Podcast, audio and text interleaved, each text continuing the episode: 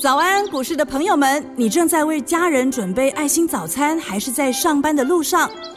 股市蔡因斯坦每天二十分钟就能让你不慌不忙掌握台股脉动。想知道今天什么股票有机会大涨呢？欢迎收听股市蔡因斯坦。本节目由 News 九八与摩尔证券投资顾问股份有限公司共同制播，摩尔投顾一零九年经管投顾新字第零三零号。大家早安，欢迎您收听股市蔡因斯坦，我是节目主持人 Ruby。今天是教师节哦，祝福所有的老师还有教育界的师长，教师节快乐。那这两天市场都在讨论这个中国限电的问题，对这个投资朋友们来说，在操作上会有什么影响吗？马上来请教股市相对论的发明人，同时也是改变你一生的贵人——摩尔投顾蔡因斯坦蔡振华老师。老师好，Ruby 好，投资朋友们大家好。老师，之前我们有提到过，在这个股市的操作上啊，对于新闻解读这件事来说，重要的并不是新闻本身，而是股价对于新闻的反应。那老师以昨天市场的表现来看，对于中国限电的这个议题，反应似乎是利多大于这个利空的哦。一般来讲的话，大家就把利空放在 PCB 身上嘛，然后利多的话，可能就放在二线的塑化身上。是，然后还有包括子类股，因为限呃限呃限电的话，包括像这个 EVA。那么供给会出问题，所以价格在涨啊。那此类的话，其实也是类似的概念。所以在这个传产股，我们看到华子哈，然后永丰余啊这些股票，事实上都上攻的。那在二线的塑化来讲的话，雅聚因为它跌涨得比较早了，它其实也不是因为这个新闻才涨的，两个礼拜之前就已经开始涨了。然后今天呃昨天的话还涨到华夏嘛，是。可是大概盘中的时候都一度有碰到涨停板。那但是利空的这个族群当中，PCB 却看不到跌停板。哦，那这样子来讲的话，就是说大家对于呃利多的这种欲望，追进的欲望是大于对利空的一个恐惧。是，所以这个相对之下，你来解这个新闻就不用太过用力了，我们就只要很简单的来判断市场偏多解读，这样就够了。是，如果你要硬去。呃，去深究这个整件事情的来龙去脉的话，我觉得太多东西可以讲了啦。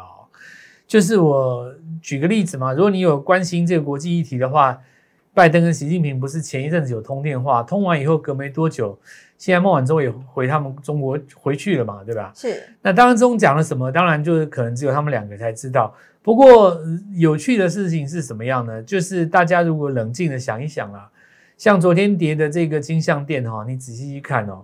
外资其实上个礼拜就站在卖方了，对，会不会有人先知道什么哦？那我们 也不，我不会去从这个角度去想啦。但是有些事情就是在股市很有趣嘛，对不对？有就是呃，像以前哦，呃，我举个例子啊，川普还在的时候，那大家知道嘛，就是说，呃，每次川普要讲什么的时候，有的时候在那个 A 五十的市场啊，他都会。很就很很很巧妙的就会出现一些 提前的涨或跌啦，就是 就反正股市就是这样子嘛。这个就我们也有有很多事情，我们也不用太去深究了。分总总而言之呢，就是市场上有人很准，对不对？他就是能够有一些额外的想法去想到什么。那我我觉得股票市场上也就是因为有这些高人在，所以价格的分析才具有它的重要性嘛。是。那有的时候你会看一档股票莫名其妙就很强。你也说不出是个所以然来，那营收也还没公告，那你说它到底怎么时候为什么很强，对吧？强什么？对。然后突然就有一天它突然公告，结果这个营收很好，那这个也股票是长，有时候也会有这种有趣的事现象，我觉得就不用讲。所以我才会跟各位讲说，股市到了最后，其实有一些老手对这件事情就是莞尔一笑了哦。是。那么我们就针对股价它往哪个反方向去反应来来来做解读就好了。那就像我刚刚讲的，以从这个利多偏多来做解读嘛。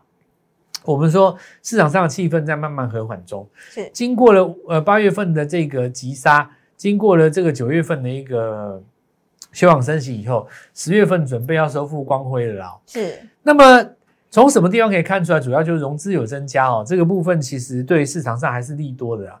因为传统的这个分析哈，就是在呃过去在九零年代的时候。他们都把这个融资当成是反指标了，那但是这种说法其实现在是有问题的，因为融资很多的时候不是反指标，反而是正指标。是，因为你要看是怎么样的融资哦。那么如果我们以今年来讲的话，投朋友你可以看一下，就是说事实上在今年的国内疫情爆发以来，那当时去抄底的融资哦，从这个六月从低档做上来的这个这个这个这个这个筹码当中，很大一个部分就是融资，就是融资。那融资在进场做一个买进的过程当中，也让指数创了新高，所以才会有那一次一万八千点的那个点到那一下嘛。是。那么这一次我们看到这个九月从低档上涨上涨以来，其实有一个最大的问题就是融资始终没有做出一个有效的上涨。对。那么没有做一个有效上涨的话，就是说，那你反弹量不增，融资也不增加，那到底谁要来跟你玩这个局嘛？对不对？是。那你不能一直说什么融资要减肥，融资要减肥。你减到后来也不涨嘛，对不对？这个上攻的过程当中还是要共襄盛举啊。那么上个礼拜五有一个比较好的现象，就是融资在这次反攻的过程当中，它出现了一个温和性的上涨。那么我们从几个条件上来看啊，就是说大家可以观察一下啊，现在趁着这个早上，如果说你手边有手机的话，是你看一下昨天最强的两档股票，我们先来看一下这个华夏。华夏是不是在上周五的时候出现融资大涨？对，融资大增，大增嘛。是。那那你昨天的时候是不是盘中拉到涨停？是。所以，投资朋友可以发现说，融资早在上个礼拜五已经布局啦。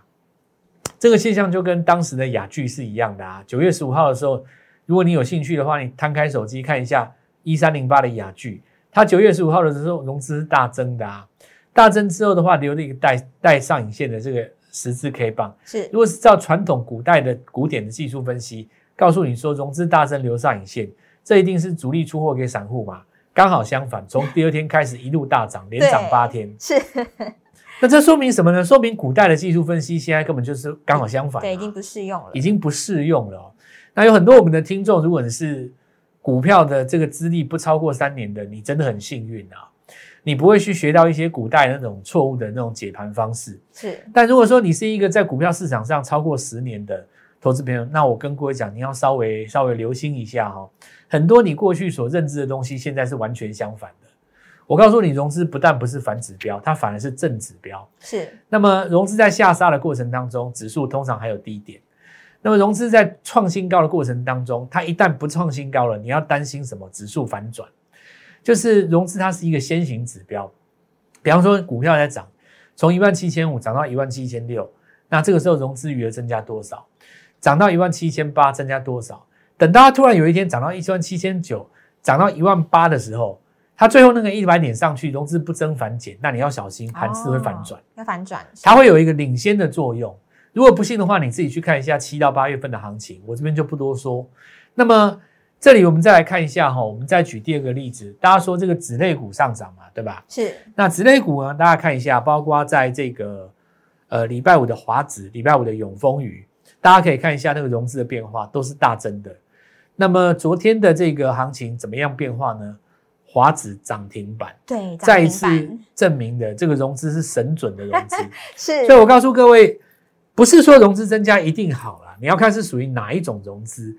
那么昨天的这个融资很明显是超级顶级高手嘛？是，他不但是精准的抓到了转折之外呢，而且他买到的股票还刚刚好跟这个中国的政策算同向嘛，所以我在这边跟各位讲，那你也不用觉得太奇怪了，因为子类股上个礼拜五在 A 股就动了啦，是，那个明眼人都知道可能会发生什么事啊，这个。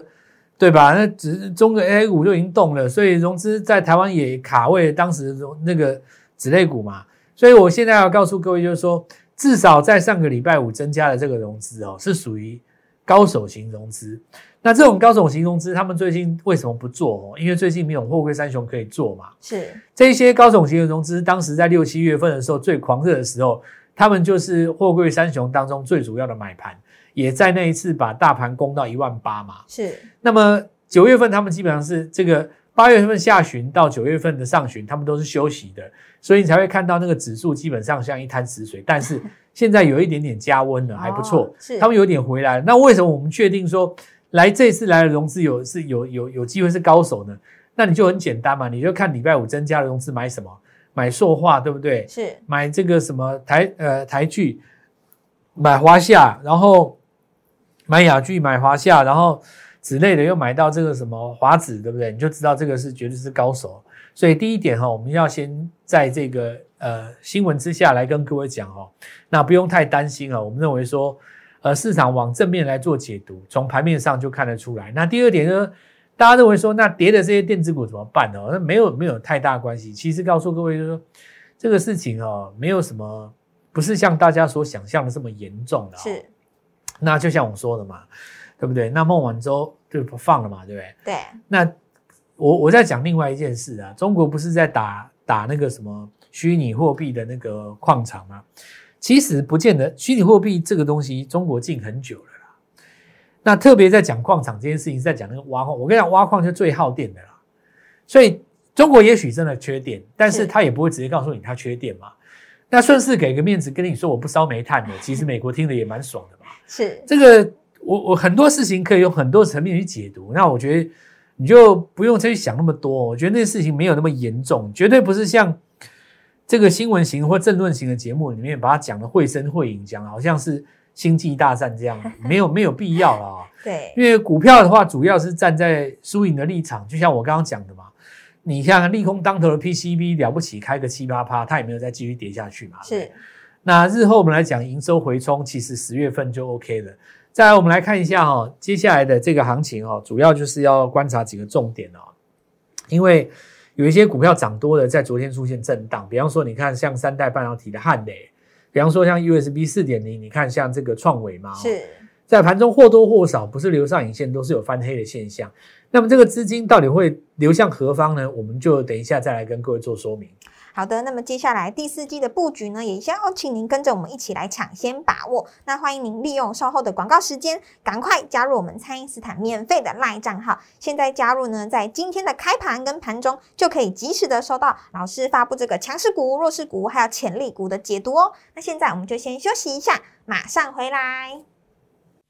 嘿，别走开，还有好听的广告。听众朋友，我们光辉十月的种子培训计划呢，原本已经额满了，那么现在再开放哦，只要今天来电的都能够加入我们这个培训计划。那我们已经准备好第四季的新标股，还有 IC 设计当中的小金鸡，要带你从小养到大哦。现在加入蔡因斯坦的免费的赖账号，ID 是小老鼠 Gold Money 一六八小老鼠。G O L D M O N E Y 一六八，那在我们的种子培训计划当中呢，已经掌握了新一波强势股的名单，那很多档都是还不到百元的哦。最后加码的名额，欢迎您赶快来电咨询，电话是零八零零六六八零八五零八零零六六八零八五，务必把握机会，今天来电，第一时间就能够带你布局哦。欢迎回到股市，蔡因斯坦的节目现场。那么现在的操作呢，就是要看大做小，看高做低，那避免要去追高哦。那在强势股拉回的时候呢，我们就要找买点来布局。那老师，既然某些族群的领头羊呢已经在创新高了，我们是不是可以找一些同族群当中，哎，刚刚起涨的个股来布局呢？那昨天出现什么现象哦？跟大家分享一下，就是你看汉雷哦。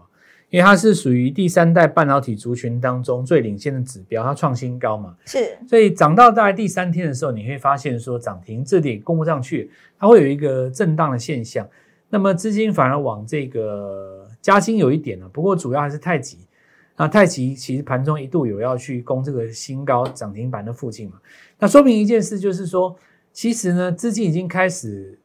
利用族群当中的领头羊创新高的时候，找一些盘中低基期的补涨啊。是。那么这个现象，如果说只是出现一天的话，我不会拿来讲，因为有的时候就是短线客抢个短嘛。是。但这个现象其实其来有自，已经大概一个月了。那我就认为说，呃，主因为主流族群还是那几几个族群啊，第三代半导体，然后车车用特车用特用化学。然后车用概念，再来我们看到这一波还有包括这个高速传输 USB 四点零都是嘛？是。那最主要还有电源管理 IC 跟 IP，这些其实族群通通都还是在创新高。那么当然就是说你要抓到那个节奏，不要在涨的时候去追它。好，那我们说为什么已经出现这种像一个多月了？我就解释给各位听。我举个例子啊，比方说我们在这一波以来跟各位分享到一档股票，它虽然在新贵当中。可是它非常的强嘛，叫六七一九的励志啊，是。那这张股票啊，很多人在听我们的我们的节目以后，自己有去观察，他们也觉得很有趣，为什么一家公司可以从三百涨到五百，对。涨到四百，涨到五百，要挑战六百，要才六百了，对不对？是。为为什么说你说一家公司从三百块左右到六百，那什么概念？三百块到六百就是一千万变两千万的概念啊，哇，对不对？那等于你们家多一栋房子嘛，是，也不过就两个月时间，对啊。对 那为要怎么样去压到这种股票呢？要怎么样在它身上重压呢？对，就是说，我们要从这个现象当中去思考什么东西。你看哦，我们呃市场上现在台湾的股王现在是那个 CDKY 嘛没，错，是不是四千多块？是那他在做这个电源管理 IC 的这个部分的时候，我当时曾经讲哦，呃，新贵当中华硕集团有一个电源管理 IC，那个时候股价只有立志的十分之一。是，哎，那这就有意思了哦，因为立志今年上半年赚二十几块钱嘛，那大部分的钱是在第二季赚的，市场上自然而然的认为下半年好过上半年，如果明年挑战新高的话，那不得了。哦，所以 IC 设计的这个族群，它的本益比都是去反映明年的。是那么你去反映明年的时候，我们就要来看一下立志它的 EPS。那明年来讲的话，它当然也上看这个挑战今年的高点嘛，是，然后也有当然法人提出一些他的看法啦，都看得比较乐观啦。但是我们要回到股价这件事情上面啊，就是说你想想看哦，你你你这个股价只有你的十分之一，难道我获利只有你的十分之一吗？不止啊，对不对？对，假设说我股价只有你的十分之一，但我活力只要有你的四分之一就够啦。是那我那我股价是不是就有机会翻一倍？是，如果照逻辑上来讲，那你看哦，立志他在呃发他的那个他九月送件的样子哦，他要十二呃呃力求了哦，就是他们争取看能不能在十月底呃十二十二月底呃今年底能够挂到牌。是好，那假设他挂牌了，那股王的一半就是两千多嘛。是，那我明年只要挑战了股王的一半，假设我去挑战股王的一半两千多，我以现在这个价格来看的话，五百多，我去挑战你你一半的价格的话，我还有四倍的空间。，对，还有四，所以你你，看哦，我为什么讲说领头羊这件事情很重要？因为龙头它可以把天花板的想象空间打高嘛。是有你如果说单纯只有一个励志在涨，市场上追到这边一定不敢追了。问题是有一个这个 CDKY 在在前面，对不对？四千多还还还在挑战新对，高，还在挑战，万一他挑，战到五字头，那怎么办？哇，那你看下面这些四百五百的，个个都蠢蠢欲动嘛。是所以才会有励志的这个走法，才会有那个当时我们看到六七九九的来捷，它是在联电集团当中 IC 设计。那事实上证明了，我们从一开始讲到现在为止，还在创新高，昨天又创新高了，是已经来到两百四十几了。是，哦，当时刚刚开始讲的时候也是一百四十几才一。百多块，是那我我我从这个角度来跟各各位讲，就是说市场上会看领头羊，然后呢找寻族群当中要跟着涨的股票啦、哦。所以我们刚才讲说这个电源管理 IC，那我们讲第三代半导体，对不对？是那这个时候我们再来讲一下 IP 啊。那 IP 这个族群当然也不简单哦，因为你看到力旺来挑战两千了嘛，是，对不对？是那当时也是从一千二、一千三涨到这个两千块钱。那既然如此的话，哦，如果 IP 的族群当中有一百二十块钱的股票，而且有台积电的概念，是，那这个股票是不是很容易也一样做上攻？对，所以我们这次的种子计划就是希望说，有的股票哦，你知道它是好股票，但是你现在已经买不下手了，是，我们就来布局刚刚起涨的，对，然后呢，从一开始的时候把它养大嘛。从小养大。一开始的时候大概就是这个概念啦，来这样子跟各位讲。是。那么第二个就是说，我们看到网通族群里面也出现这个现象，就是说我们来讲看大做小。你看哈、哦，宏观它创新高，是当时从什么时候就开始涨？从一百五十块涨到四百块嘛，哇，哇吓死对人！，反那我们来看一，下那个台阳哦，也是一直涨。那既然这个呃网通族群的领头羊一直涨的话，那你看昨天的建汉是不是一样做一个补涨？是，可是如果是你问我，我会直接抓什么？网通的 IC 设计，哎，一定还是 IC 设计最强嘛对不对？？对，因为你网通的 IC 设计，你因为你你网通你还是可以找啊，你可以找散热啊，可以找 PCB 啊，对不对？你找到伺服器啊，像博智的话，它还在涨嘛。是可是我告诉各位，IC 设计一定还是更强的啦。是那网通族群当中刚刚要起涨的 IC 设计，是不是就特别值得我们在十月来做一个布局？是，所以我现在来告诉各位哈，我们现在策略很简单，针对各个族群当中创新高的领头羊，它能够带动什么小金鸡在这里做补涨？我们准备在这个礼拜来带各位做布局，好好把握。那本来名额已经满了啦哈，可是在这个地方，因为太多人来做一个要求，我们特地在开放今天。那等一下就不再多说了哦。那好好把握这一次的机会。好的，迎接光辉十月呢，我们就是要抢先布局好的买点哦。现在就赶快加入蔡因斯坦的赖账号，私讯我们，或者是拨打我们的咨询专线，抢下我们种子培训计划的最后名额，务必把握机会哦。那么今天的节目呢，就进行到这边，再次感谢摩尔投顾蔡因斯坦蔡振华老师，谢谢老师，祝各位操作愉快，赚大钱。嘿，别走开，还有好听的广告。听众朋友，我们光辉十月的种子培训计划呢，原本已经额满了，那么现在再开放哦，只要今天来电的都能够加入我们这个培训计划。那我们已经准备好第四季的新标股，还有 IC 设计当中的小金鸡，要带你从小养到大哦。现在加入蔡因斯坦的免费的赖账号，ID 是小老鼠 Gold Money 一六八小老鼠。G O L D M O N E Y 一六八，那在我们的种子培训计划当中呢，已经掌握了新一波强势股的名单，那很多档都是还不到百元的哦。最后加码的名额，欢迎您赶快来电咨询，电话是零八零零六六八零八五零八零零六六八零八五，务必把握机会，今天来电第一时间就能够带你布局哦。摩尔投顾一零九年经管投顾新字第零三零号。本公司于节目中所推荐之个别有价证券，无不当之财务利益关系。本节目资料仅供参考，投资人应独立判断、审慎评估，并自负投资风险。